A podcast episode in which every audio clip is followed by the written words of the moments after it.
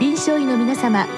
入気の論剤のパイオニア恐林製薬がお招きするドクターサロンにどうぞ。今日はお客様に横浜市立港赤十字病院めまい平行神経科部長新井元弘さんをお招きしております。サロンドクターは順天堂大学教授池田志学さんです。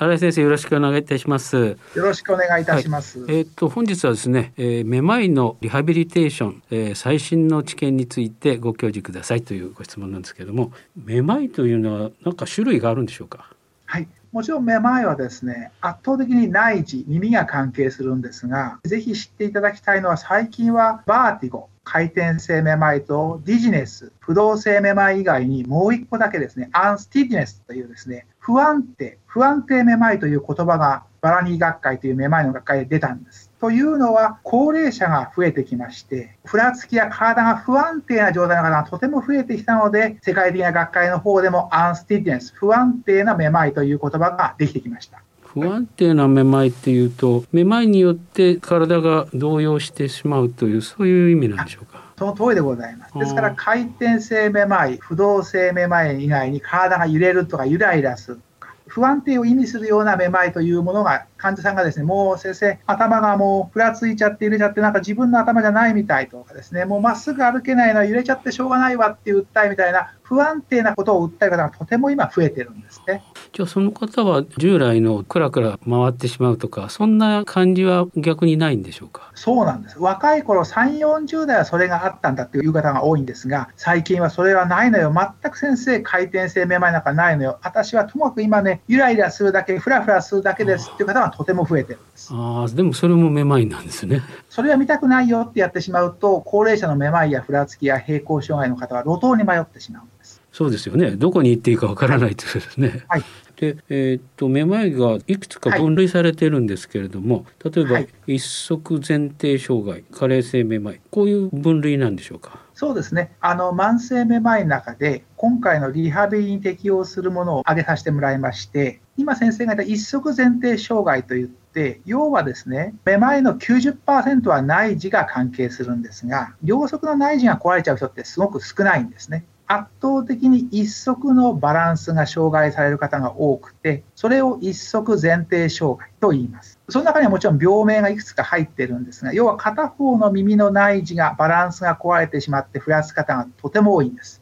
で、その方にはリハビリがとても慢性期には有効でございます。なるほど。じゃあ、あの、例えば一足前提障害に関してはどのようなリハビリをするんでしょうか？はい、ちょうどあのプロペラの飛行機に患者さんを例えますと片方のプロペラが止まった状態に近いので片肺飛行になりますから片方のもうプロペラもう治りませんので小脳というですねバランスの親分がつまり飛行機でいうとパイロットの腕が要求されます小脳というですねパイロットの腕が良ければなんとか墜落せずに不時着できるようにするんですけども不時着だけでは困りませんのでできれば飛んでほしいので片肺飛行なりにも。そのためには左右差を減らすような訓練がございます。これは英語ではゲイズスタビリゼーションって言うんですが、日本語ではですね、通称振り返るという訓練をするんですが、ラジオなんで私がちょっとあの実際やるポーズを言葉で説明するようにやりますので、よかったら先生もやっていただければ幸いに感じます。はい、まず利き腕をですね、自分の体の正面にまっすぐ伸ばしてほしいんです。親指を上に立ててほしい。ちょうどあの昔、どっかの有名な方がイエーイってやってました、そんなポーズに近いかもしれません。目はおっしゃる通りです。親指を立てです。親指の爪を目でしっかりと見てほしいんです。見ながら赤ちゃんのイヤイヤみたいに頭を左右に振っていくんです。20回頭を振ってほしいんですが、健康な方だとクラッとしないんですが、片方の内耳が壊れてる方に頭を向けますと、目が爪を見るのがとても難しくて、クラッとしてふわっとしてめまいが起きるんです。しかしながら、それをすると、小脳が学習をして左右差を直す、代償する起点が、これ代表的な訓練で、まさに人に呼ばれて振り返るポーズなので、振り返る。英語ではゲイズスタビリゼーションって言いますし、ヨットを乗る方だったら分かると思いますが、ヨーイングです。頭の上下の軸に対して赤ちゃんのイヤイヤのポーズのようにこう左右に回した時に目が爪という状態でやるわけですね。なるほど。その他循化訓練というのもあるんでしょうか？そうなんですね。訓練にはですね、めまいの方のリハビリ、または前提リハビリというんですが、1番目がですね、循化訓練。これはアメリカのめまいの学会では常識なんですけども、めまいの患者さんにとって嫌な姿勢はしないではないんです。するんです。人間は何回も何回も嫌な姿勢をすると慣れるんです。小脳は学習をするから。まあ、これはもう1970年代からいわゆるマッケイブさんって外人も言ってますけども、めまいは嫌なその姿勢をすればするほど早く治るということも昔から論文に書かれてまして、それを避けるというのは実は良くなくて、するが正しいんです。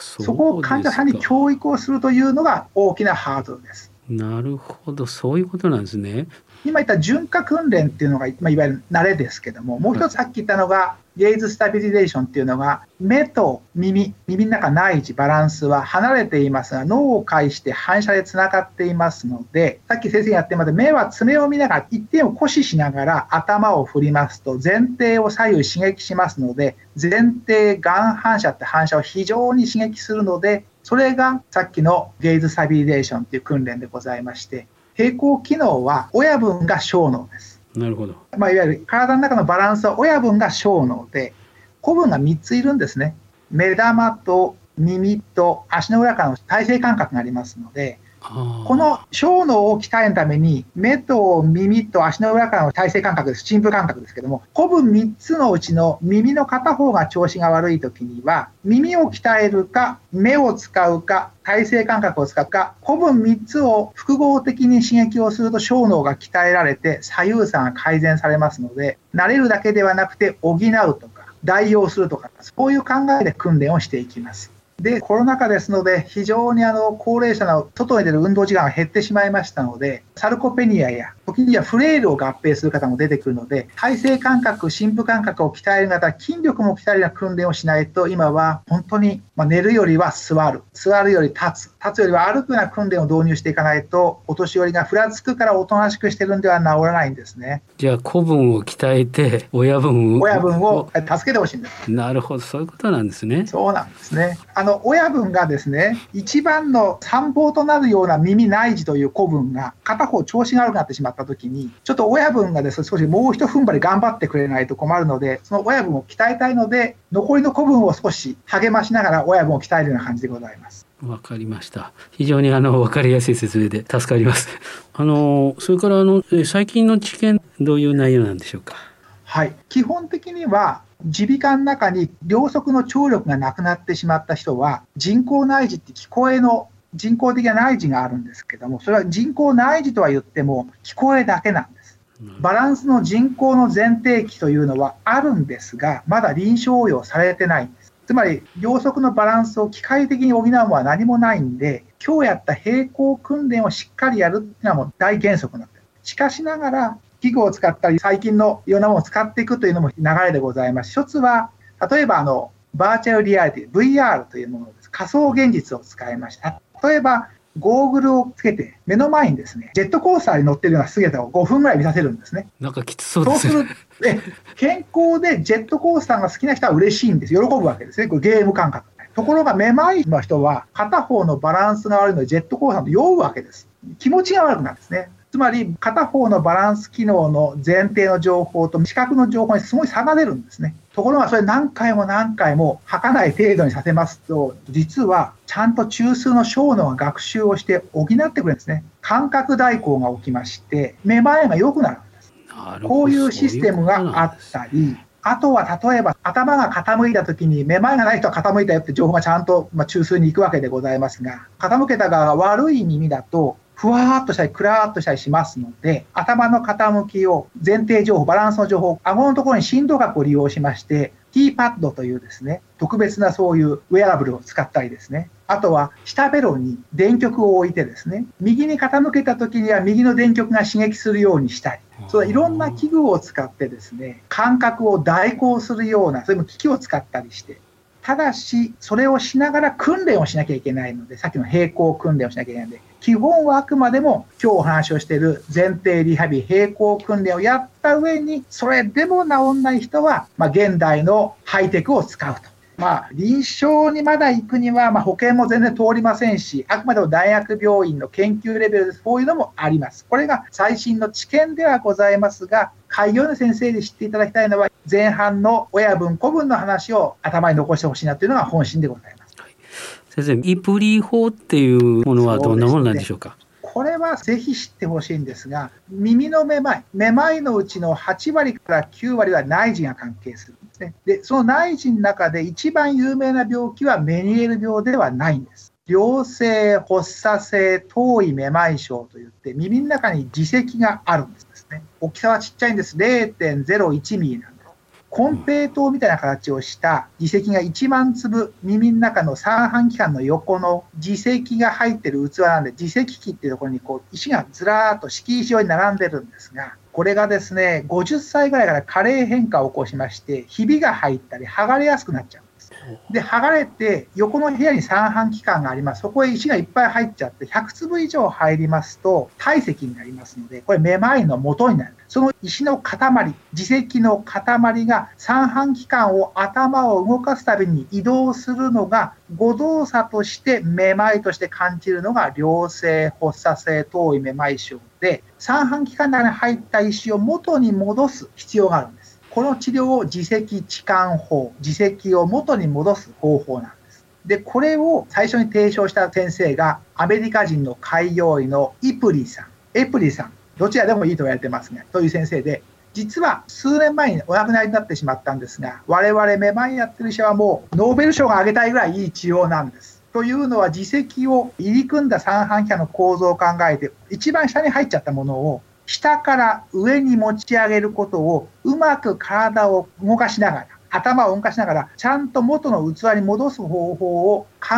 えたから。だから、この先生の名前を取って、エプレ法とか、エプリ法とか、イプリ法と言われている方法で。これは素晴らしいんですが、ラジオではここまでしか紹介できなくて、ね、私、あの、めまいの方を少し書かせていただいてますので、詳しく載ってますので、よかったら新井元弘からめまいの本で検索していただくと、きれいにその石が戻っていく様子を絵で描いていますので、見ていただけたら幸いに存じます。はい、先生どうもありがとうございました。ありがとうございました。